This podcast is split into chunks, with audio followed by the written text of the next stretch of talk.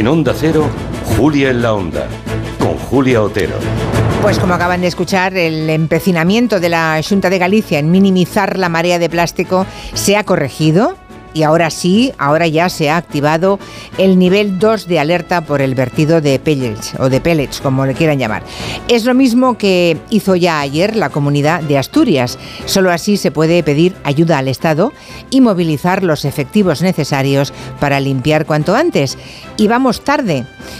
Decía hoy Rueda que limpien en el mar, un mes tarde, claro, ha dado mucho tiempo para que toda esa porquería plástica llegue a las playas. En fin, se puede intentar luchar contra la evidencia científica por motivos ideológicos o interés político, ya lo vimos en la pandemia, pero el resultado es nefasto por las consecuencias y porque al final la verdad siempre llega a la playa de la información.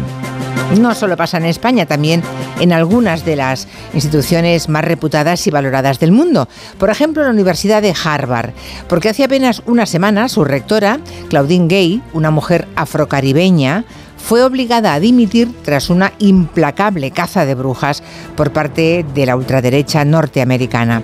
En su despedida, esta señora defendió la universidad como espacio independiente donde el valor, dijo, y la razón se unen para hacer avanzar la verdad sin importar las fuerzas que se opongan a ellas. Hoy en el tiempo de gabinete vamos a retomar este asunto y vamos a plantear los motivos por los cuales estos tres rectores norteamericanos han sido forzados a dimitir por no posicionarse sin matices a favor de Israel y de la guerra con la que Netanyahu pretende aplastar Gaza.